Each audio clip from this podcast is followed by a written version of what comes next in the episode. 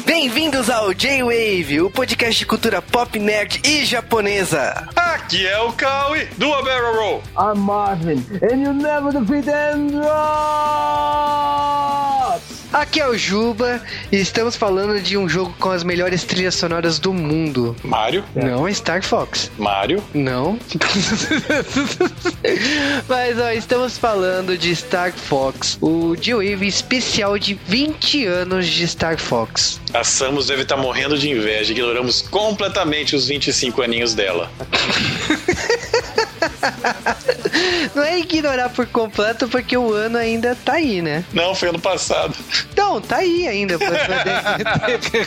Mas, ó, brincadeiras à parte, 20 anos dessa série que tem um carinho especial pelos fãs, talvez nem tanto pela Nintendo, né? Porque ultimamente ela tá recebendo tanto carinho igual o Mega Man pela Capcom. A Nintendo percebe que ela só tem carinho por uma franquia se ela é sobre encanadores ou sobre elfos. É, porque enquanto Mario tá com jogos em desenvolvimento, Zelda tem três jogos em desenvolvimento, Star Fox nenhum. Star Fox, F-Zero, Kirby. Kirby. Kirby tem, o, que, o único que tem a moda é do Sakurai, pra galera sair do empresa, né? É, e obviamente nós estamos aqui para comemorar esse jogo, uma franquia que estourou muita cabeça lá nos anos 90 e estourou muita paciência depois disso. E para isso trouxemos o Marvin para gravar conosco. Oi! E pra formar a equipe, tô eu aqui, logicamente, pra falar de Star Olha Fox. só. Olha só, hein? Uh. Caraca, você por aqui, Juba?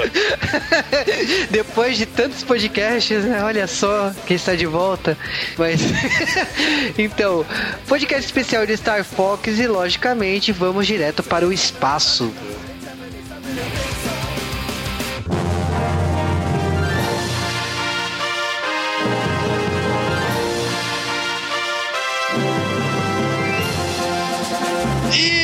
De falarmos de Star Fox, precisamos mandar vocês, ouvintes passivões, mandarem um e-mail falando como foi a sua primeira vez na vida jogando Star Fox. Mande para geowavecast.com.br. Também faz aquele flood semanal no post do Geowave. E não se esqueça de arroba geowavecast no Twitter. Claro que se você não tinha o Super Nintendo e tinha o Mega Drive, conte-nos como era achar que Virtual Racing era tão bom quanto Star Fox. Uma ilusão tão triste. Falhou na vida, né? Mas antes de falarmos de Star Fox propriamente dito, nós temos que falar o que originou esse jogo. E esse jogo surgiu basicamente junto com a tecnologia 3D para consoles. Se vocês se lembrarem, no distante começo dos anos 90, 3D era uma coisa mágica, porque não existia. E o que aconteceu é que uma empresa, a Argonaut Games, ela tinha começado a desenvolver jogos 3D para computador lá no meio dos anos 80 e resolveu que era hora de partir para o mercado de consoles. A Nintendo, já achando que a geração dela de 16 bits estava ficando muito velha, foi atrás da Argonaut Games, principalmente com uma figura chave, né, que é o Dylan Cuthbert, e mandou esse, esse jovem para ir atrás deles e estudar essa tecnologia, ver o que, que ele conseguiria fazer para os consoles da Nintendo e a Argonaut Games, junto com o Cuthbert, conseguiram, logo assim no mesmo ano, soltaram um jogo para Game Boy apenas no Japão, chamado X. Que assim, é um jogo muito bom, é bem fácil você procurar, digita só o nome dele no Google e vai lá vai na sorte. É assim, é... como todo bom jogo 3D velho, ele é uma, boa, uma prova de conceito interessante. É... E a única coisa boa que eu tenho pra dizer sobre esse jogo. É, ele é um jogo de Game Boy, então já imaginem gráficos em preto e branco. Ele é totalmente vetorial, você só vê os wireframes, é como se tudo fosse é, esculturas de arame, só tem os contornos. É um jogo de tanque espacial em primeira pessoa. O jogo ele tem história, ele tem continuações, ele tem até algum- alguns fãs que seguem ele no Japão, né? Por que não? Mas ele serviu basicamente para que Miyamoto olhasse e falasse: quero isso no Super Nintendo, com cores e com controles diferentes, né? Decentes, né? Claro que a Argonaut Games foi lá, fez o primeiro protótipo e rodava a 3 FPS, 3 frames por segundo. Vocês não devem ter ideia do que é isso. Imagine o vídeo do YouTube travando. Toda hora. Então, é melhor. É interessante que isso se deve a um processador ruim, né? Mas falando de processador, né? Tem muita coisa aí que originou e foi feito, né? E Star Fox acabou agregado, né? E até para lançar algo, né? É, o que eles chegaram à conclusão é que não conseguiriam fazer isso de rodar no Super Nintendo com um processador de bunda do Super Nintendo, comparado, por exemplo, com aquele outro console preto que eu não lembro o nome. E o que eles fizeram foi: vamos desenvolver um chip novo. O Super Nintendo ele tem slot de expansão para chips, que você pode colocar no cartucho, e fizeram um coprocessador matemático que prestem atenção porque é extremamente importante. É o chamado Mario Chip, e este foi o primeiríssimo, primeiro ever acelerador 3D a ser lançado para uso doméstico. Então, o primeiro placa 3D foi no Super Nintendo. Que, obviamente, esse chip, Mario Chip não era um bom nome, a Nintendo mudou para Super FX. E aí vocês já conhecem, vários jogos acabaram usando essa tecnologia de outras maneiras, mas o jogo que começou a ser utilizado foi, obviamente, o que nós vamos falar agora. Incoming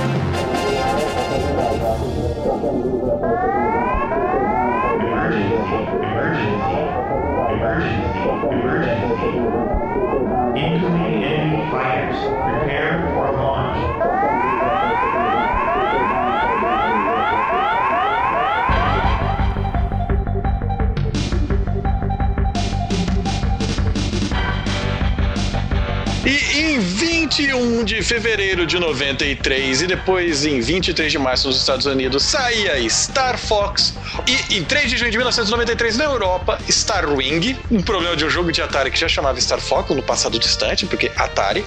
Então saía Star Fox e basicamente saía Star Fox explodindo cabeças. Explodindo cabeças de diferentes formas, né? Porque a gente tá falando de um jogo que tinha uma trilha sonora incrível, que tinha uma apresentação totalmente diferente de qualquer outro jogo de Super Nintendo que já tinha sido lançado na época e que apresentava um jogo de naves que era muito bonito graficamente e chamava realmente atenção. Tipo, não parecia que era aquele videogame que você que estava jogando lá no que estava na sua, na seu quarto, na sua sala. Acreditem que aquilo já foi bonito, viu, galera? Vamos, vamos na fé.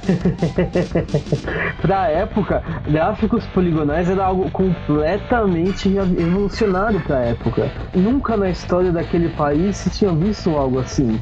Gráficos poligonais, você poderia ver as coisas na sua frente andando, uma percepção de profundidade nunca vista antes, as coisas indo na sua frente, você andando, você vendo coisas indo pra frente, pra trás, naves espaciais, naves andando. Era um novo mundo, uma coisa completamente diferente.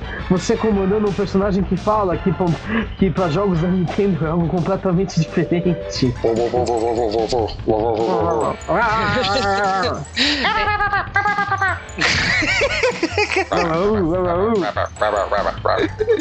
Mas ó, a gente tá falando também de um jogo que teve o design do Shigeru Miyamoto, logicamente, como também teve o design do Katsuya Eguchi. O Katsuya Eguchi ele fez Yoshi Story, Rave Race, o Star Fox Command lá na frente, Animal Crossing e como mais recentemente o Nintendo Land. Mas quem fez o character design dos jogos, né, dos em si, foi o Takaya Imamura, que da carreira dele, um dos designs que ele fez foi do Capitão Falcon em Super Smash Bros. É interessante porque o Miyamoto, ele gostou muito de trabalhar com pseudo 3D, né?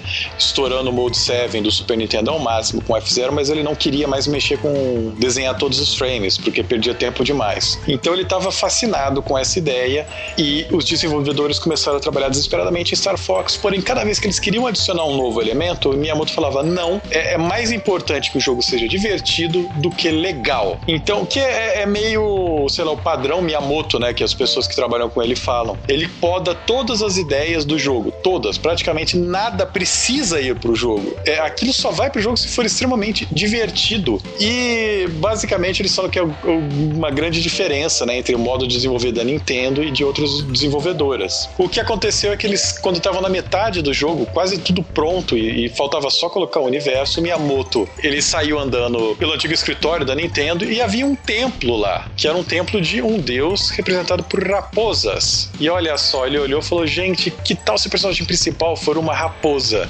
E ele olhou também para os portais do templo e falou: olha só, isso parece um bom obstáculo para desviar. Ele levou essas ideias e basicamente estava pronto. Eles só adicionaram outros animais, baseado também em outras lendas japonesas, inclusive o fato do general ser um cachorro e o vilão ser um macaco veio de um ditado japonês chamado brigando como cães e macacos. Se fosse no ocidente, seríamos um gato como vilão, né? Mas, e claro, o sapo foi Bunny com um dos membros da Nintendo que estava lá trabalhando na época. É bom que Bunny venha parar em videogames.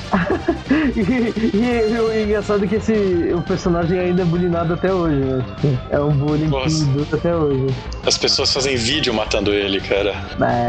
É, é engraçado que o jogo também teve, acabou tendo indiretamente, né, também uma influência de Thunderbirds, né, que não é, eu não acho tão bom assim, mas tá lá, né. É, foi basicamente, eles não sabiam o que colocar na capa do jogo, tinha ilustrações, e ele falou, não, Thunderbirds, eu quero fantoches, marionetes perfeitas de todos os personagens. Então a capa do Star Fox é super realista, uma fotografia, com vários personagens que não estão em lugar nenhum para ser visto no jogo, né? Naquela época você tinha um personagem na capa e ia ser um plataformer.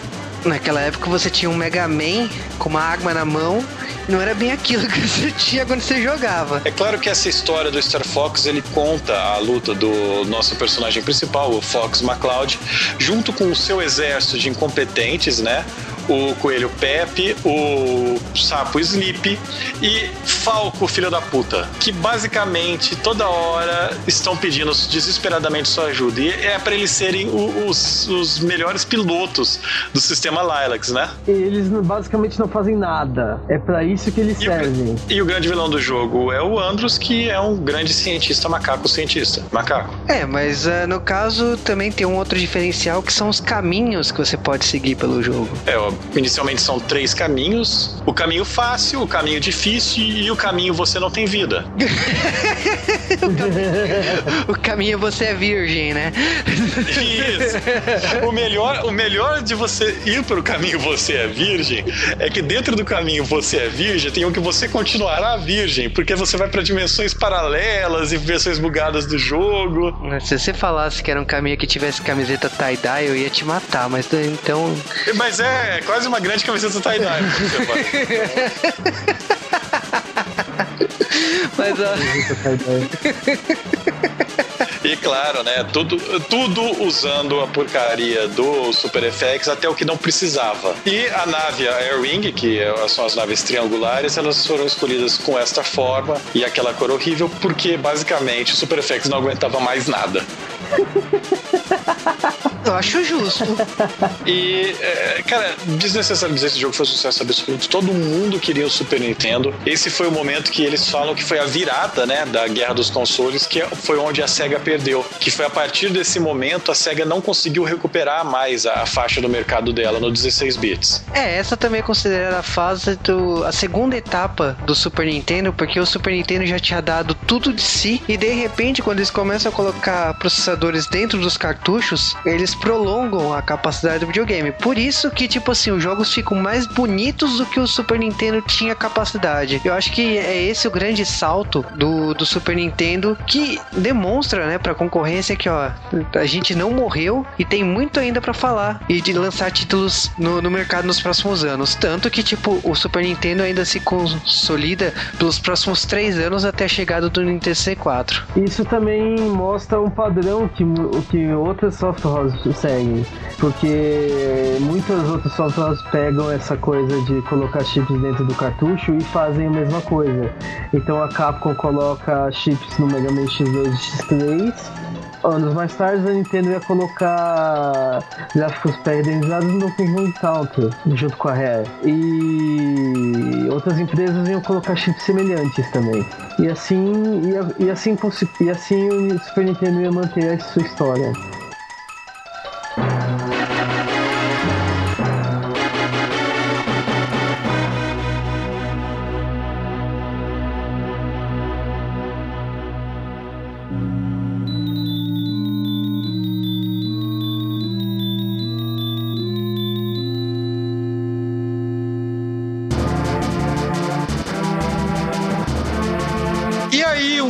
na Terra do Nunca, lançaram Star Fox 2. É irônico falar disso, né? Porque é um jogo que nunca teve a luz do dia e é um jogo que, tipo, tava tudo pronto, tava finalizado, mas eles optaram não lançar porque existia um novo videogame da Nintendo. É, o que eles achavam era que ano que vem vai sair o Nintendo 64. Esse é, ano que vem foram quatro anos depois, né? É, então. E Star Fox 2, a ideia do jogo foi o seguinte: eles simplesmente deram na mão da Argonaut Games a franquia e falaram: olha, vocês fizeram um bom trabalho no primeiro, façam uma sequência. E o Shigeru Miyamoto, ele estava trabalhando junto, mas ele não estava é, mais tão em cima quanto foi na primeira versão. Então, basicamente, os caras porra alocaram. Star Fox 2 originalmente foi concebido como um jogo de estratégia em tempo real, seguindo a maldição do, do jogo 2 da Nintendo, né? o jogo 2 não tem nada a ver com o original. É, cara, você já prestou atenção como a Nintendo gosta de cagar com a continuação, né? Porque Zelda é assim, Super Mario é assim, e Star Fox continua. É, acho que é por isso que não saiu. Porque justamente esse jogo, ele inventa, por exemplo, assim, você pode fazer o caminho que você quiser, literalmente no espaço. É, não tem nem caminho, na verdade, porque você tá vendo o mapa do sistema Lyrax e você pode atacar o que você quiser a hora que você quiser. Se você quiser andar pelo espaço sem nada, você anda. A única coisa que você tem que fazer é manter o. manter Cornélia viva. É a única coisa que tem que fazer. Eu vou te falar assim: é... esse jogo não foi lançado, a gente viu esse jogo, mas uh, Star Fox 2, na minha opinião, hoje, depois de ver o, o que vem pela frente, não faz falta. Eu não sei, eu. Ele é muito diferente do 2, muito diferente do 2. Então eu não sei se ele é tão ruim assim, mas hum. eu não é, sei se ele é ele não é tão bom também. O jogo, né, a primeira coisa que eles fizeram foi desenvolver um novo chip, o Super FX 2, porque eles sabiam que estava feio já o, o Super FX e sabiam que agora, com a tecnologia tendo barateado um pouco, eles conseguiriam fazer algo bem melhor. E, claro, esse chip ele foi usado em jogos como o Super Mario World 2 e Yoshi Island, que basicamente usou todo esse desenvolvimento tecnológico. O jogo ele também permitia que você escolhesse seu piloto, que é uma coisa que se você joga Star Fox, você sabe, wow, né? Que bosta é essa? Você não precisa jogar só com o Fox McCloud. E o jogo ele tinha uma história, mas ela não é tão elaborada quanto veio a ser depois. E ele acrescentava dois personagens aos seus quatro personagens básicos, que são dois personagens femininos. Você percebe isso porque eles têm peitos. Eu sei que você ficou bastante impactado com essa cena. Eu sei que foi uma revelação tocante para você, mas sim, tem dois personagens femininos em Star Fox 2. Basicamente são Mew, que é um lince, e a Faye, que é um poodle. Era o que a gente precisava, né? Era o que faltava, então, um poodle. Basicamente um cão e um gato pro time. Não, Rosa. É, o pior é esses personagens eles têm história, eles porque o jogo ele tem mais elementos de RPG e o fandom adotou esses personagens como eles adotam praticamente todos os personagens de Star Fox, só que eles nunca mais foram vistos na franquia. O fato de você poder escolher o seu piloto, o seu copiloto, escolher dois pilotos para cuidar das coisas, tornava o jogo um pouco mais customizável eles também adicionaram um segundo veículo, né? Que é basicamente o um modo Gearwalk do seu Air Wing. Fãs de Macross, Macrosense aí. é interessante que esse jogo nunca foi lançado e nem pretende ser lançado. Já perguntaram pra Nintendo se ela pretendia lançar por acaso no Virtual Console pro Wii ou lançar pros portáteis. A resposta sempre é não. É, acontece que é sempre é não.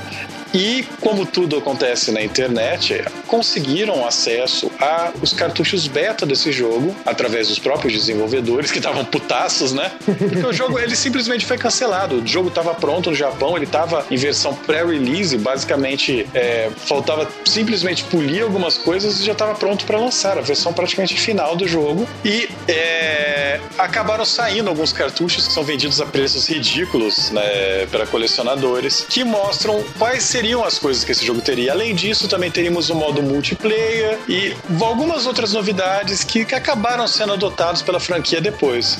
Mas a Nintendo realmente ela não quer, por mais que os fãs encham o saco, ela não quer lançar isso em Virtual Console. A Nintendo, como nós sabemos, era uma empresa que ouve bastante os fãs, né? Aham, ouve pra caramba. Sim, se você é fã da franquia Mother, né? O Earthbound, abraço pra você.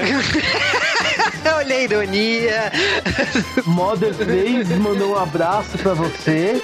Aliás, a franquia inteira, né? Mandou um abraço pra você. Então, Heartbound saiu agora. Agora, tipo. Faz 30 anos só, né? Então, gente, olha, a Nintendo ela não dá muita atenção, infelizmente, ao que os fãs querem. é, que foi um grande motivo, eu acho, de muito fã da Nintendo ter mudado de, de, de sistema. Porque eles não ligam pra você. É, Michael, Michael, eles não ligam pra gente. É, então, é, é uma perda? Não sei. O, que a gente sabe é que a jogabilidade desse jogo é similar, porém ele não adiciona nada que você vá querer realmente jogar, né? Não sei se talvez os fãs de Star Fox sejam mu- muito interesse nesse jogo. E agora vamos então falar provavelmente do jogo que você conhece, caro ouvinte, como Star Fox, o jogo mais importante da série, o grande jogo do Virtual Boy. Vamos falar de jogo bom, né? Nossa senhora, né? Vamos falar de Obrigado. videogame, bom. Bom, a gente tá falando daquele videogame que foi um sucesso, só que não. O Virtual Boy, que é aquele videogame que você podia jogar por pouco tempo, porque era baseado numa tecnologia 3D na cor vermelha, né? Então, Peraí, peraí, um, um console da Nintendo 3D que dá dor de cabeça pra jogar? não é nada recente, por favor. Mas enfim, foi um videogame que fracassou, pouquíssimos jogos, é considerado o grande fracasso do criador do Game Boy. Ele morreu de desgosto pelo fracasso do Virtual Boy. E de Sim. falência. É, de falência também, mas em entrevistas que ele deu, ele sim, ele ficou desgostoso pela vida, pelo fracasso de Virtual Boy. E entre os jogos que deveria ter sido lançados para, para o Virtual Boy, estava Star Fox. Por si só, Virtual Boy foi enterrado e virou item de museu para quem gosta de ter dor de cabeça. E que eu tenho amigos malucos que compraram Virtual Boy e fazem qualquer coisa pra ter um outro Virtual Boy, mas Star Fox não chegou nem nem ter imagem divulgada do que que era pra Virtual Boy. Se vocês encontrarem imagens divulgadas na internet, galera, são todas montagens. Infelizmente, o jogo ele não saiu da fase alfa de desenvolvimento. Eles começaram a fazer, eles estavam desenvolvendo, injetaram dinheiro e o Virtual Boy foi cancelado. Então, triste, galera, triste. Ele chegou a ser anunciado pela E3 de 1995. Depois disso, nunca mais. É isso que se sabe dele, ele existiu.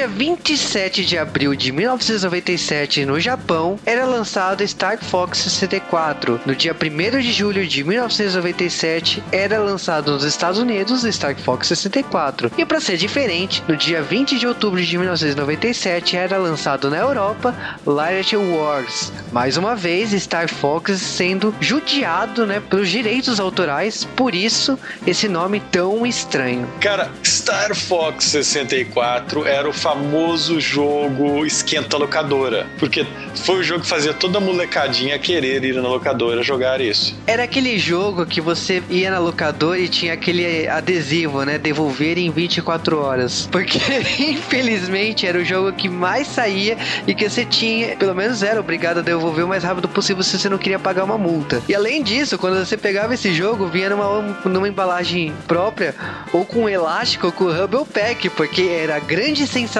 daquela época. É, esse jogo ele trouxe pela primeira vez em um controle de videogame um motorzinho para fazer o seu controle vibrar. Alguém fale ui, por favor. Oi, por favor.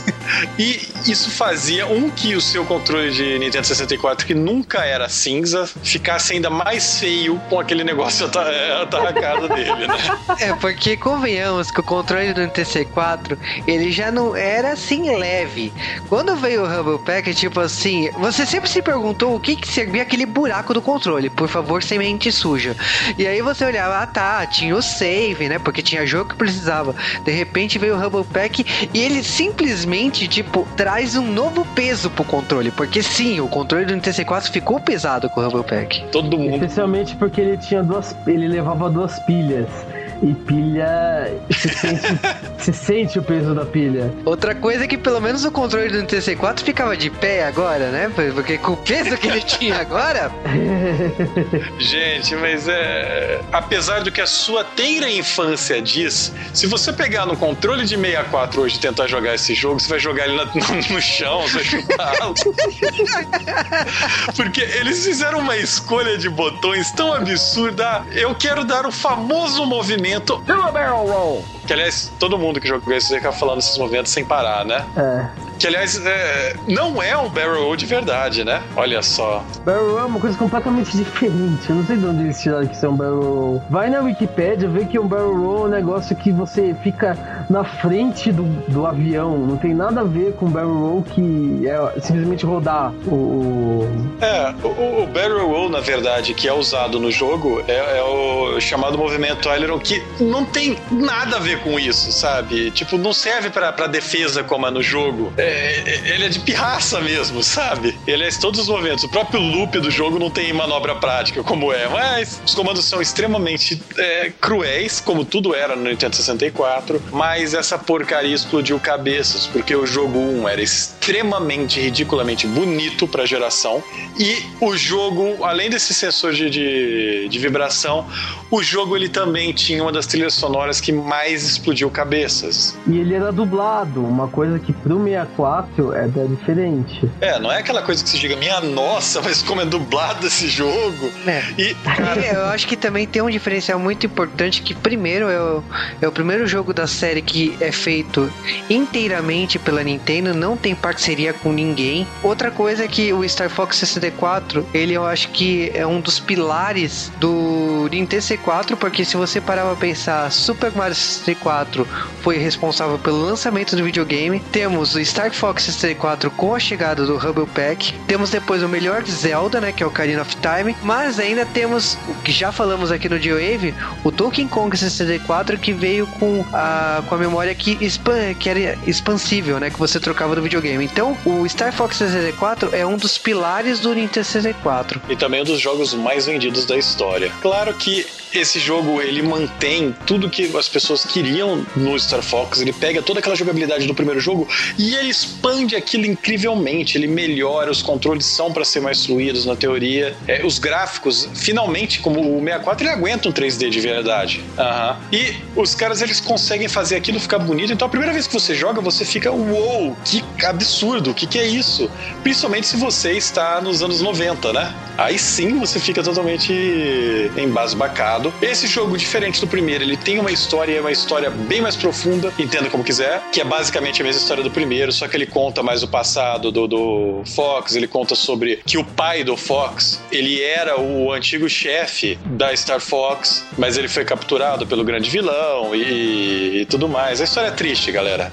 Dessa vez os, os personagens têm personalidade, não Sim. é não é uma grande. É, você vai odiar o Sleep de verdade dessa vez. pra sempre você vai odiar o Sleep. Porque Ai. na verdade ele é um engenheiro, ele não deveria estar pilotando. Ele, tipo, ele é muito ruim como piloto, então você vai ter que salvar ele o tempo todo. É, eles meio que separaram as personalidades, né? O Pepe ele fica te dando dicas, que são normalmente coisas óbvias. Pra matar um inimigo, você deve atirar nele. Tá? Esse tipo de dicas excelentes. O Falco fica fica te trollando o jogo inteiro. E... Ah, obrigado por ter me salvado, mas eu conseguiria fazer isso sem você. É, e o Sleep, ele vai fazer você odiar sapos pra sua vida inteira. Ou deixar ele morrer, né? Help me! Muitas vezes eu fiz isso. Mas olha, o. É, mas falando em muitas vezes deixar ele morrer, era interessante porque a história desse jogo, e na verdade a progressão de fases, você tinha pouquíssima escolha fora de jogo. O que acontece é que durante o jogo, conforme você passava as fases e realizava é, side quests na fase, por exemplo, ah, eu vou passar por pegar tantos arcos, eu vou salvar todos os personagens e tal. Porque sim, em Star Fox você perdeu um personagem, você perdeu um personagem, o que era excelente. Mas se você conseguia se manter bem, dependendo de como você fazia, do que você fazia, você ia para um determinado caminho do jogo. E ele poderia ser um caminho fácil até um caminho suicídio total. Então, dependendo de como você jogasse, o quão competente ou incompetente você fosse, você conseguiria pegar uma, um modo de jogo melhor ou pior para chegar de maneiras diferentes no final. Obviamente, eu nunca consegui sair do fácil. Eu, eu fiquei especialista em passar da, do, da parte difícil. Ironicamente, se você fosse pelo caminho mais difícil, a fase final ia ser muito mais fácil. Porque você, em qualquer outro dos modos, você enfrentaria uma fase muito difícil. Se você fosse pelo caminho mais difícil, você só enfrentaria Star Wolf. E aí é fácil que o Star Wolf é um outro adendo a esse jogo, né? Apesar de já termos falado dele. O Star Wolf ele é um time de mercenários que é rival do time do Star Fox. Vale lembrar, galera, seguindo aquele padrão de, de Zelda, de Metroid e tal. É, nós não temos o Zelda, nós não temos a Metroid, também nós não temos o Star Fox, porque é o Fox McCloud do esquadrão Star Fox. Star Fox é a porcaria do esquadrão. Ah, mas tecnicamente ele seria o Star Fox? É, não, porque é o nome do esquadrão, né? É. E... Você não sabe quantos Fox vieram antes. A família inteira dele que foi morrendo, né? Mas eu acho que assim, pelo menos uma lembrança muito forte desse jogo para mim é na fase Katina, né? Que você tem que lutar com uma nave que é idêntica do Independence Day. E perdi muito tempo da minha vida nessa fase. É difícil essa fase. Outra difícil é o Sol. Putz, que é uma fase que é basicamente do Sol. Então Delícia. E aspas. É, você também tem uma fase de submarino, porque é bom uma fase totalmente no escuro, é legal. Uma fase, e... é a, pra mim, a pior fase do jogo, porque você é um submarino, é a única fase que você usa o veículo submarino, porque você tem, você usa bombas no, no jogo inteiro. Nesse jogo, nessa fase você tem o tiro normal, você, você pode carregar o tiro, nessa fase você não carrega o tiro, você só tem arma normal e torpedo. É muito ruim, você não tem poder de fogo, o seu movimento é ruim porque você tá usando submarino. E você não enxerga. E você não enxerga. claro que porque outra coisa que tem também nesse jogo, né, já que já passamos pelo espaço, nós voamos também nos céus, na água, então, claro, nós temos as fases de terra com a porcaria de um tanque. Nossa, cara, como eu adoro. Só que não. Nossa, cara. É, mas eu acho que o Star Fox 64, ele é uma evolução muito do primeiro jogo. Tipo, te traz jogabilidades variadas. Eu acho que traz uma carisma, porque os personagens, por mais que eles apareçam no primeiro jogo, aqui você vê a diferença de personalidade, como já foi comentado, a diferença do, da jogabilidade. Tem a história que, queira ou não, é mais aprofundada. Tem é, os caminhos que agora você pode escolher o caminho que você quer. Você vai podendo moldar o caminho por causa cada fase que você faz, seguindo se você fez tal objetivo ou não, você vai trilhando o objetivo para qual nível você vai terminar o jogo, sendo vai ser no fácil, no difícil, no super difícil. Aqui não tem no modo virgem, porque esse jogo não é tão difícil assim. Exceto se você resolver ir no modo expert, porque puta que pariu. É, é, meu Deus. É o modo tie-dye, né? É, basicamente. Se cumpre o Star Fox e quer jogar no modo expert, vem com uma camiseta tie-dye dentro Porque assim, Pra você jogar no modo expert, primeiro você tem que arranjar a pontuação máxima. A pontuação máxima é difícil, muito difícil. Pra você jogar no modo expert, primeiro você tem que ter a pontuação mínima para você ter a, as medalhas. Pra você ter as medalhas, você tem que arranjar. É muito difícil de arranjar essas pontuações mínimas. Você tem que fazer combo, você tem que. É difícil, muito difícil. E aí você vai pro modo expert. E aí lá você tem que pegar as medalhas no modo expert. Cara, boa sorte. Ah, cara, uma, uma, uma grande coisa que explodiu cabeças também foi o multiplayer desse jogo. Você novamente pode dar porrada nos seus amiguinhos fisicamente enquanto tenta ah, jogar contra eles Star Fox. É que é uma coisa que o NTC4 também veio com Star Fox e o GoldenEye, que você podia jogar com a tela dividida em quatro, né? Já que o NTC4 permitia até quatro jogadores. Então todo mundo queria se enfrentar. Logicamente você precisava de uma TV bem grande, porque para você usar aquelas naves na sua TV pequena não daria certo. É, Star Fox ele cumpriu o que o primeiro jogo cumpriu, que foi explodir as cabeças e mostrar por que, que aquele videogame veio. Ele, o primeiro jogo ele levantou as expectativas tão alto, mas tão alto, que ninguém acreditaria que o segundo jogo conseguiria chegar. E chega Star Fox 64, joga as expectativas lá em cima. Olha, não só consegui superar em todos os aspectos e ainda coloquei o nível lá em cima. Boa sorte quem vier depois.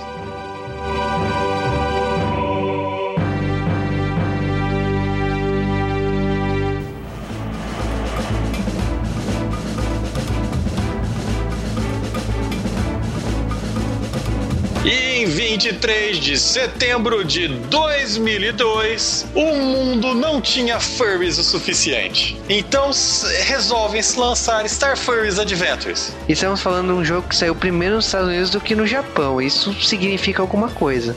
É, Star Fox Adventures, muitas pessoas preferiam que ele não se chamasse Star Fox. Mas ele tem uma história engraçada. Esse jogo ele estava sendo desenvolvido para o Nintendo 64 pela Rare. E um dia Miyamoto estava serelepe arrumando confusão lá em Londres. E ele fala: Deixa eu ir no estúdio Rare, porque eles são meus amiguinhos e nunca vão me trair. E quando ele chega na Rare, ele vê que eles estão desenvolvendo para o Nintendo 64 um jogo chamado Dinosaur Planet, onde o protagonista é, obviamente, um dinossauro com a forma de uma raposa azul, que é um tipo de dinossauro. É, ele olhou para aquilo, achou bonito e falou assim: hum, raposa. Homer, né? Já virou pra Harry e falou: Olha, vocês fizeram um trabalho tão bom com aquele macaco que eu fiz, por que vocês não pegam essa raposa e enfiam ela no meio desse jogo? Ai, meu Deus! E aí eles falam: Tá, diz, vamos lançar então um jogo de Star Fox. A Rare toda serelepe falando: Peraí, nós estamos com esse jogo quase completo. Esse jogo não tem nada a ver com Star Fox. Como vamos anexar isso à franquia Star Fox? Ora, meus caros amigos. Se vira! claro que a Rare não conseguiu lançar esse jogo para Nintendo 64. E esperanças foram levantadas. Será que esse jogo nunca vai ser? Claro que não, né? Porque ele saiu. Bom, nem precisa falar que esse também é um ícone muito importante da história da Nintendo e da própria Rare. Porque esse foi o último jogo que a Rare fez pra Nintendo. Porque a Rare depois deu um Hadouken pra trás da Miyamoto e falou: Ah, pegadinha do malandro, tô indo embora com a Microsoft. Essa talvez tenha sido um dos o causador da uma, um dos causadores da saída da Rare, porque causou muito caos no mundo, né? É. ah, galera, mas vamos falar desse jogo. Esse jogo ele saiu para GameCube em 2002. Então ele ficou bastante tempo no inferno do desenvolvimento e são quase cinco anos do primeiro jogo pro segundo e depois mais cinco anos. Então, porra, tem um padrão aí, é o que a gente pensava, né? Por que não? E quando esse jogo saiu, Star Fox pro GameCube, o que que todos os japoneses do mundo pensaram? Gente, Star Fox, Star Fox explodiu minha cabeça pro, pro Super Nintendo, explodiu minha cabeça pro 64. Eu quero ver meus miolos voando de novo. Vou comprar pra mim. Eu não aguento, cara. Foi a porcaria do maior lançamento da Nintendo no GameCube. Vendeu 200 mil cópias, assim, foi a venda mais rápida da história do GameCube no Japão. Vale aqui frisar que uma coisa muito importante para quem fala assim: ah, GameCube foi um fracasso. No Japão, não. No restante do mundo, o PlayStation estava vendendo muito. mas no Japão GameCube batia PlayStation 2. Então, nesse caso aqui, quando você fala que um jogo vendeu muito no Japão pra GameCube, porra, vendeu mesmo. As pessoas que reclamam que o GameCube não vendeu são basicamente sonistas, né? Que tiram o Wii da conta, né? E o PlayStation só ganhou no Japão. Mas vamos lá, foco. Ah, que sonistas. Abraço pro Rony Pedra. Abraço pras pessoas que não consideram da mesma geração o videogame da Nintendo. Abraço pra galera que o Fortran elegeu como a pior fanbase de todos os tempos. Ah, Beijão. e também um abraço pro Juba que tinha um GameCube. Mas. Eu tinha um GameCube. Nem, Abraço eu, pro só, eu mal também. tinha. Eu tinha mal tinha um jogo. Eu tinha Super Smash Brothers pra ele só. É o melhor jogo, praticamente. Então. Mas. Galera, ó, Sunshine também. Fala que tinha Smash Brothers, cara. Mas, ó, não importa, o que importa é esse jogo saiu. E aí, Cal, todo serelepe, resolve jogar. Porque eu não sei como foi a experiência das outras pessoas, imagino que foi assim no mundo inteiro. Então você tá lá jogando, feliz da vida, você clica Star Fox, caramba, né? Daqui a pouco começa. Peraí, peraí, eu tô voando num pterodátil. Peraí. Uma raposa azul. A raposa azul. Ah, deve ser aquele negócio de pau NTSC, dá uns tapas na televisão. Não, não resolveu. Então, ah, beleza, começaram a falar. Tá, que bom, não falam em nenhuma língua. Gente, vocês têm mais de uma hora de gameplay, de falas, de história e de uma jogabilidade estranha, com uma raposa azul com peitos, é, pra você finalmente ir para uma cena de nave. E você pensa, ah, finalmente, foi só uma introdução errada, né? Eu vou dar meu save aqui nunca mais vou ter que fazer isso. E aí, 10 segundos depois de uma fase de nave que tem no jogo, a porcaria da nave do Fox cai no planeta e você se descobre jogando um Zelda mal feito. Você terminou esse jogo, tá? Eu prefiro não comentar.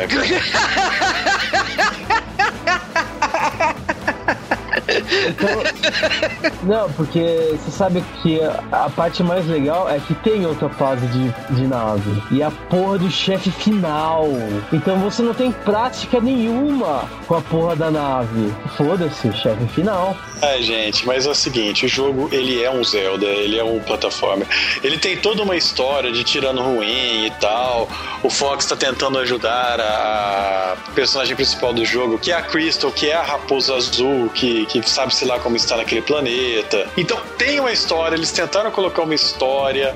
Se você nunca tivesse ouvido falar de Star Fox, talvez aquilo te, te interessasse, né? Só que não, a jogabilidade ela não é tão boa, ela tem uma coisa muito chata que é, todo mundo aqui já jogou jogos Metroidvanias que você ganha um item novo e você tem que voltar uma fase pra pegar coisas novas, abrir partes novas. Isso é legal. Agora, se você tem que falar com o cara, voltar a falar com o outro que tá com coisa do jogo, voltar a falar com aquele mesmo cara várias vezes. A Photo Hourglass de.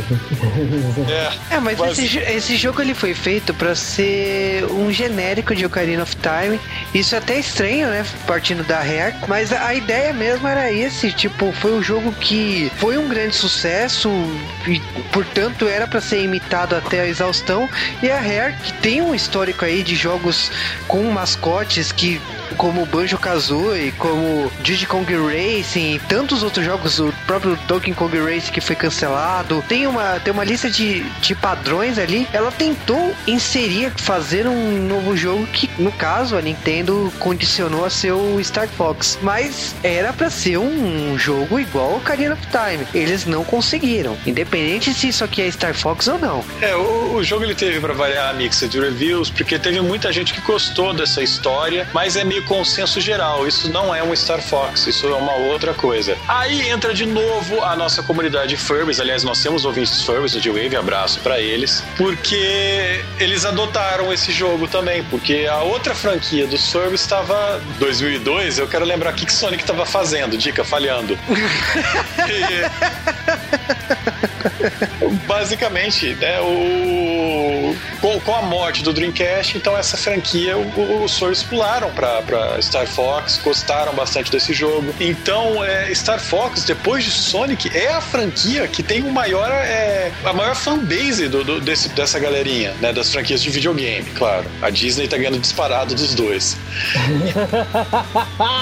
E, e foi, foi ah. foram, foram eles, através de convenção e tal, que conseguiram fazer a opinião desse jogo sair de tipo, eu quero queimar meu GameCube pra tá, talvez não seja tão ruim. O jogo não é um jogo ruim, mas ele não é um, um jogo memorável de GameCube. É bem melhor do que as coisas que a Rare começou a fazer quando foi comprada pela Microsoft, por exemplo. Bom, pelo menos, né, isso aí veio de uma época bem antes de sair um Kinect Sports. Com certeza, depois desse jogo, a Nintendo aprendeu que ela não devia mais mexer dessa maneira com Star Fox. Uhum.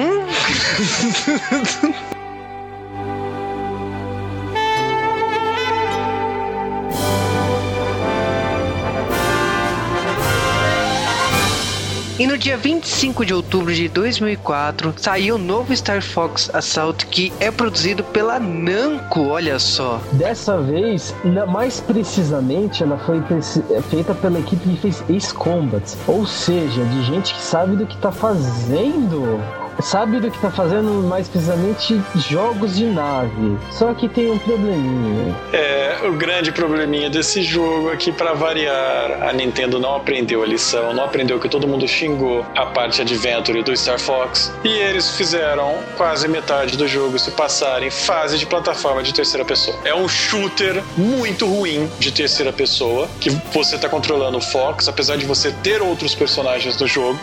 A Crystal, ela foi resgatada depois daquele último jogo e passou a fazer parte do Star Fox, o que é muito rápido você dar um treinamento para alguém, ela virar um piloto top, né? Uma pessoa que mal sabia o que era um avião, ok, ela virou uma. Beleza. É, mas honestamente eu, eu gostei dela ter virado uma. Pelo menos uma, personagem. É, uma personagem feminina que não existia há pelo menos há 12 anos atrás, né? Desde o Star Fox 2, né? Então é um fator importante aí a presença feminina. Mas eu acho que assim, é um jogo também produzido rápido rapidamente. Foi lançado dois anos depois do jogo produzido pela Rare. Uh, mais uma vez, parceria da Nintendo. Então, tipo, Star Fox não é responsabilidade da Nintendo, se virem. Outra coisa é que, tipo, trilha sonora. Muita da trilha sonora do Star Fox, desse jogo, são remix do Star Fox 1 e do Star Fox 64. O que é um acerto, de certa maneira, né? Sim, marca registrada da franquia. É, a, a história ela tem alguns elementos diferentes. Você tem finalmente o Pepe se aposentando aposentando porque ele tá aplicando uma manobra máquina mortífera desde o primeiro jogo, falando que quer se aposentar.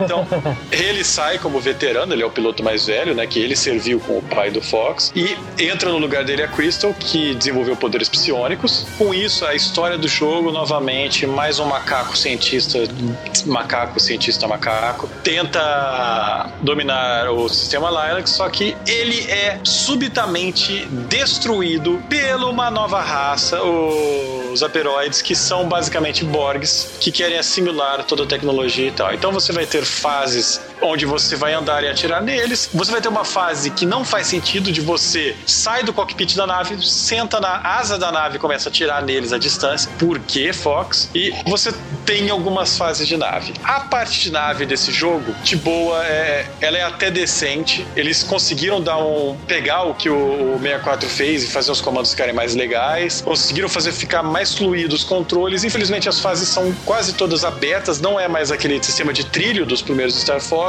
o que faz um jogo que era extremamente rápido, dinâmico, virar um jogo demorado, o que complica muito mais porque muitas das fases têm pouquíssimos segundos para você zerar. Então, eles falharam nesse ponto. A história do jogo é até mais profunda, chega uma hora que a própria Star Wolf, né, que são seus rivais, vocês metade do jogo estão se peitando, quando vocês estão indo para as fases finais, vocês percebem que vocês precisam unir suas forças, então você tem eles como seus pilotos ajudando. E eles estão basicamente ganhando tempo pro Fox ir pra fase final salvar o dia. E obviamente, com o inimigo sendo um, uma nave gigante e você sai com a sua nave, obviamente você pensa, finalmente vou ter um chefão com, com naves, vai ser épico e tal. Vocês pousam a nave e vão brigar com o chefão na mão. Por que, Namco? Então, há um tempo atrás, de a, a produtora do, do jogo seguinte virou na imprensa especializada e virou falou por quê? Porque o Miyamoto falou que não, o jogo de nave não pode ser só jogo de nave.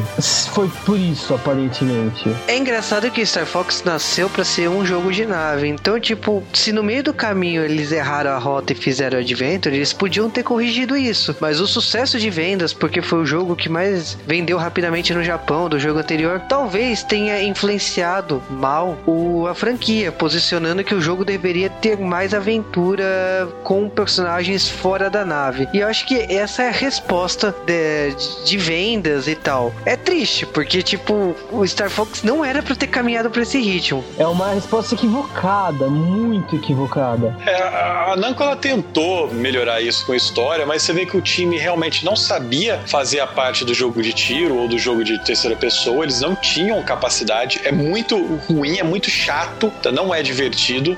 A salvação do jogo, que é a parte nave, ela é curta demais para você gostar dela, sabe? Então, o jogo ele tem multiplayer, ele tem, tá? Ele permite que você volte a jogar multiplayer, o que muita gente tinha pedido, né, no do outro jogo, mas eu não sei se isso conseguiu salvar o jogo. Você também tem aquele esquema de escolher pilotos e tal, mas sei lá, será que só a história? Será que o fato de você ter fase de tanque também, galera? Tem fase de tanque, eles não aprenderam, não esquece.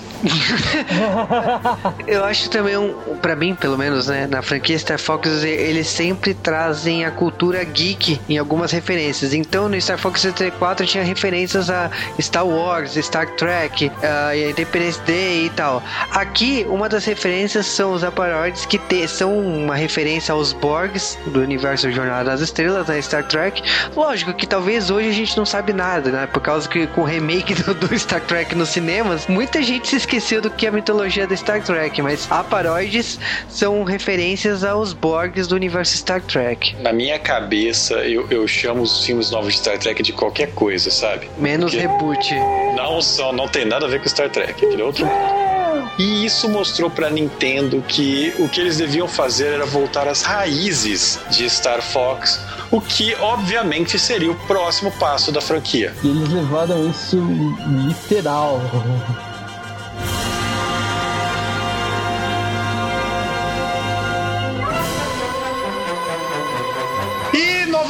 na Terra do Nunca, Star Fox Arcade foi lançado. Mas no mundo real, não, porque o fracasso do Assault foi tão grande que eles falaram: larga a mão. Tira a mão, não, que você não vai lançar isso. Esse foi um fracasso em vendas, então não vale o investimento para fazer uma adaptação para fliperamas. E tchau. Foi simples assim. Foi bem simples. E o jogo ele já tinha sido planejado, ele já ele tem algumas coisas dele na internet. Ele seria teria focado só na, nas cenas de nave, mas como tava tão errado e eu, a Nintendo tava tão puta com, com o fracasso da franquia, eles puxaram a tomada e cancelaram mais um jogo de Star Fox, que talvez seja a série da Nintendo com a maior quantidade de jogos fantasmas. Ou seja, o jogo de, só com o jogo de nave, ou seja, como a porra do jogo deveria ser para início de conversa. Muito obrigado, Nintendo. é engraçado que, tipo assim, esse jogo foi cancelado, mas não impediu a parceria da Namco Namco com a Nintendo para outros jogos de fliperama. Então, pode até se falar que, tipo, esse jogo foi cancelado, mas deu luz para Mario Kart Arcade GP, que foi a primeira vez que o Mario e o Pac-Man se encontraram, né? Que é um crossover lançado em 2005. Foi um ano depois. Yes! O crossover que eu mais queria na minha vida.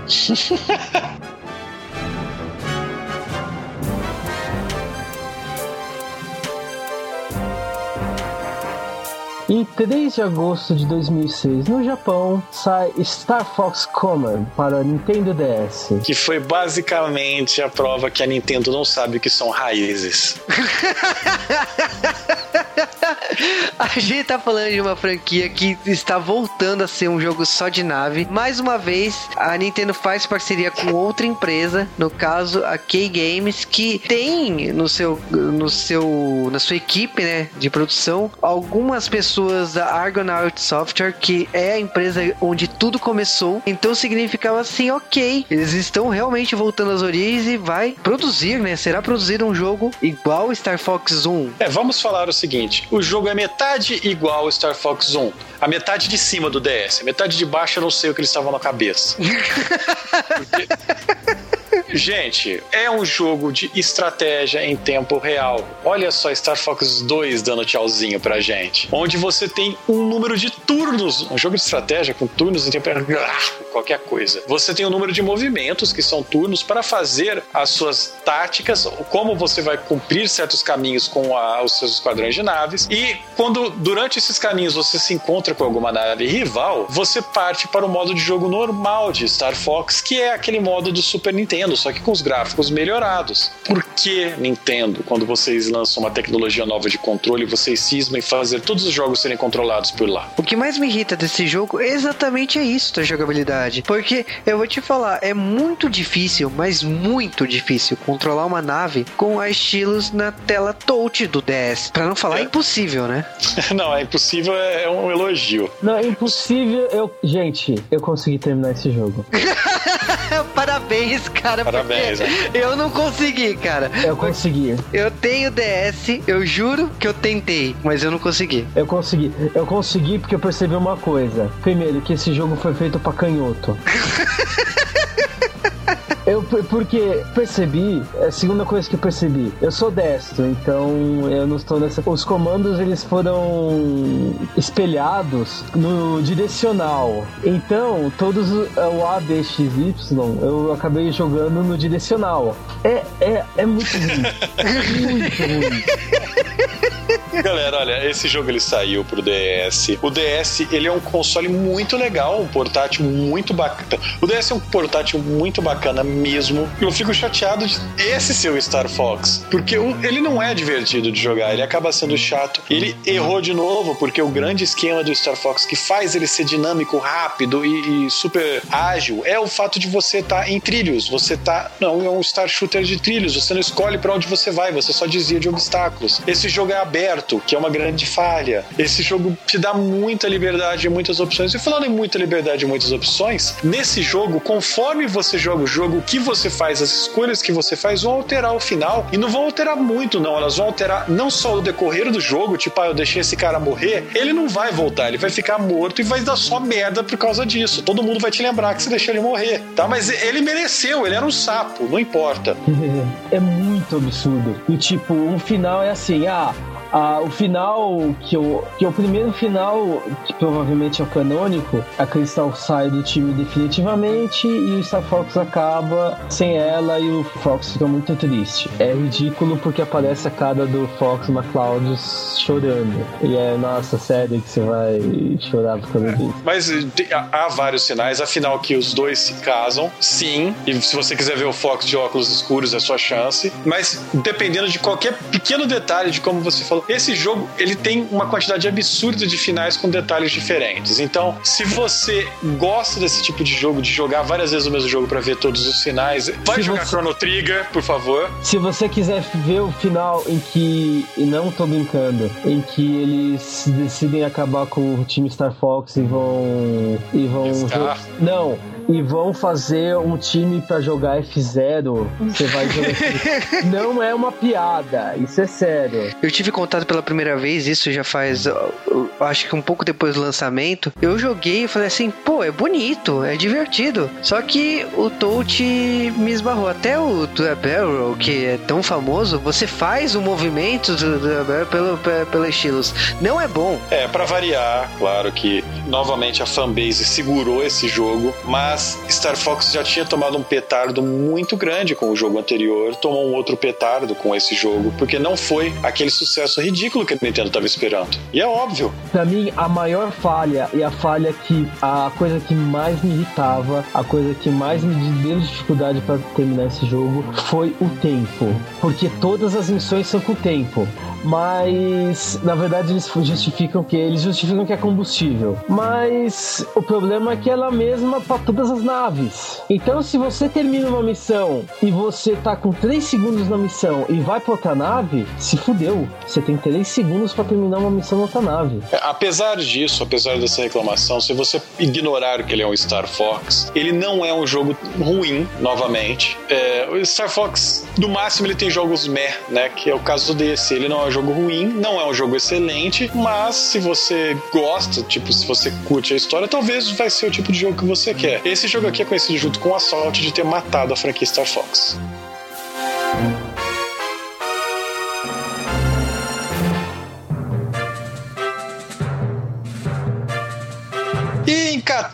De julho de 2011, um dos títulos de lançamento do portátil novo da Nintendo 3DS foi Star Fox 64 3D, porque é ótimo aumentar o nome dos jogos assim. Basicamente, esse jogo é um remake melhorado do Star Fox do Nintendo 64, com modos novos de jogo, gráficos bem mais bonitos do que aquela coisa linda do 64, as músicas re-remixadas. Então, basicamente é um jogo melhorado com algum conteúdo novo. O que a Nintendo quis dizer com isso é, olha, estamos ignorando que a franquia seguiu outro caminho depois do 64. é aquela ideia, né? Tipo, então Superman 1 e 2 existiu, o resto não, né? Sabe? Mas Star Fox 64 3D, tipo, ele veio, acho que três meses depois que o 3DS foi lançado. É bom, pode ser considerado sim um dos jogos de lançamento do portátil. E, e logicamente que a Nintendo fez o que ela faz de melhor quando ela lança um portátil novo: remake. Isso. A Nintendo requentando os jogos, como sempre. O que falar desse jogo? Nós já falamos, ele é basicamente um jogo de 64 com funções novas. O 3DS já é um videogame meio controverso, né? Por causa que, tipo, ele foi lançado às pressas em torno de boatos. O lançamento do 3DS queimou o lançamento do DS XL quando ele foi lançado, porque misteriosamente os boatos do que seria lançado no videogame 3D surgiram, o que prejudicou o lançamento e a Nintendo tentou negar de todas as formas, mas não conseguiu. E depois veio o 3DS XL, né, que é um, um redesign do videogame e tudo mais. A Nintendo teve uma série de problemas com o 3DS e eu acho que assim, uma das formas de garantir o lançamento e tal foi com Star Fox 64 3D, mas a gente sabe que tipo assim, o jogo vendeu, fez a sua parte e tal, mas não fez as vendas do 3DS subir. Foi com uma, um corte de preços, foi com outras atitudes, até o presidente da Nintendo na época rebaixou o salário dele, né, pra, pra Nintendo ter lucro e tal, pra o 3DS engatar. O Star Fox 64 ele foi uma tentativa, mas não foi um acerto pro lançamento do 3DS. O que eles fizeram foi tentar é, ganhar sucesso, como eles fazem, né? Eles fizeram isso em todas as vezes que lançaram algum console. Os fãs eles realmente ficaram esperando, né? Por que não um Star Fox novo? E a Nintendo continua anunciando, olha, o Star Fox foi uma franquia que só deu prejuízo depois do 64. Porque só fizeram merda. Simples. É, é, um fato que, tipo assim, Star Fox 64 será relançado muitas e muitas e muitas vezes. Porque Star Fox 64, dependente da versão 3D, ele já tinha sido relançado para Virtual Console e pro Wii. Do mesmo jeito que, tipo assim, eles só estão esperando um pretexto para lançar o Star Fox 64 remasterizado e para ser jogado no Gamepad pro Wii U. Tipo, é, é, um jogo que será relançado por muitas e muitas vezes. Pelo, pelo amor de Deus, pelo menos faz umas fases novas e fala, ah, meu, pelo, pelo amor de Deus, tem vergonha na cara e faz um jogo novo. Nem, meu, faz uma porra do reboot. tipo, é o tipo de jogo que pode ganhar uma porra do, do reboot.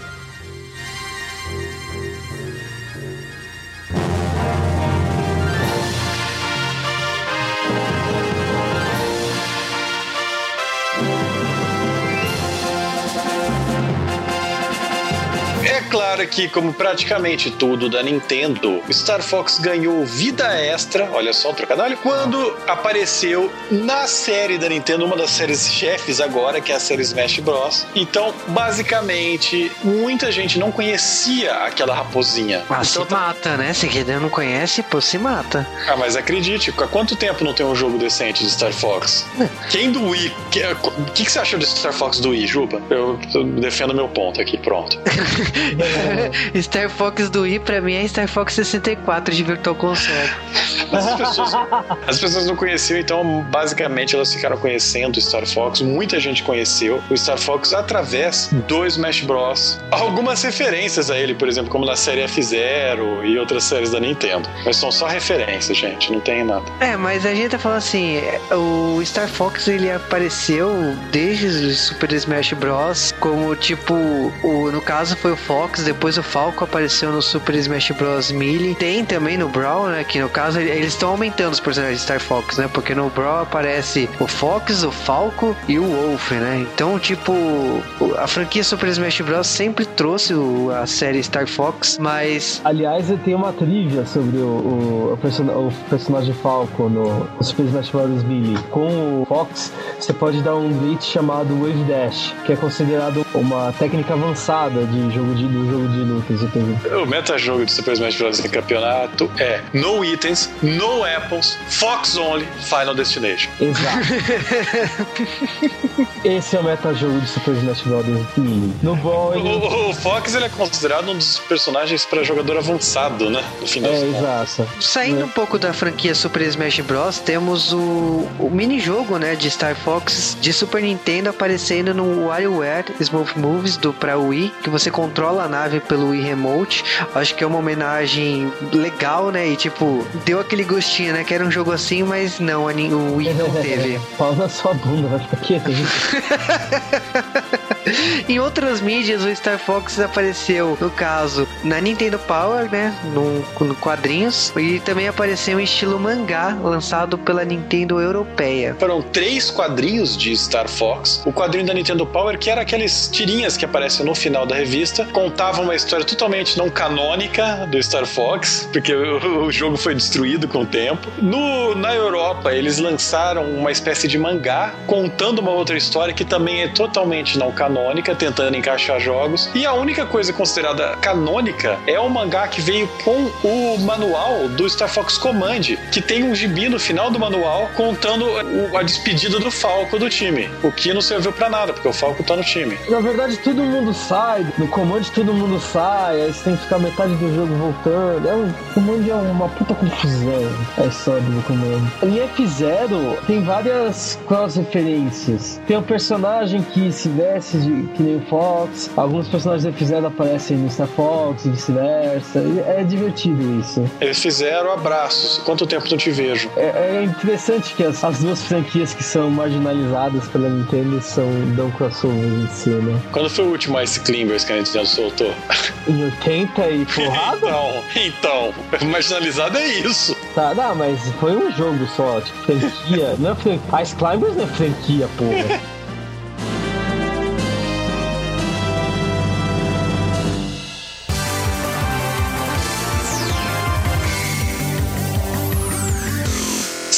Fox foi uma série de jogos que teve um impacto muito grande para quem cresceu nos anos 90. Eu acredito que era um dos motivos de orgulho da galerinha da Nintendo para ficar se jogando em cima do pessoal da Sega, ficar falando que o meu videogame não precisa parecer um robô gigante para rolar jogo 3D. Claro que hoje você olhando para Star Fox é uma série extremamente é, feia, apesar de na época ser inovadora. Ela é esquisita também, mas eu acho que a gente realmente, o fator nostalgia, coloca isso na frente. Eu nunca fui um fã da franquia Star Fox. Eu não gostava muito dela na época, nem do Super Nintendo, nem do 64. Mas é porque eu, eu não gosto muito de jogos de nave, eu não gosto de jogos de tiro de, de por trilho, né? Então era meio que esperado. Mas mesmo assim eu reconheço a importância enorme que essa série teve e também eu, eu sinto um pesar pela Nintendo ter abandonado completamente ela e não só abandonado como ela fez com as outras franquias, mas abandonado ela num poço de merda, tá? Em vez de tentar resgatar ela com uma maneira como ela merece. Essa foi uma franquia que muitas vezes colocou a Nintendo lá em cima, ela é uma franquia de uma importância histórica muito grande. Eu acho que a Big N devia ter um pouco mais de respeito com o seu passado. Mas no geral, vão atrás dos jogos, se vocês conseguem eles facilmente em Virtual Console. Então, se vocês tiverem essa oportunidade, corram lá, vocês não vão se arrepender. O início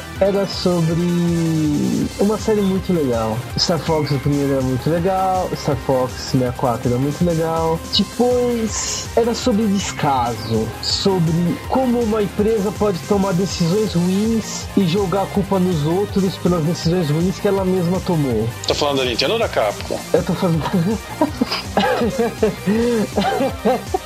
Hoje eu tô falando da Nintendo. Porque, apesar da. Porque a, a, pelo menos a Capcom. Pelo menos a Nintendo, apesar de ter tomado decisões ruins com o Star Fox, ela pelo menos tem os Zeldas legais delas, ela toma.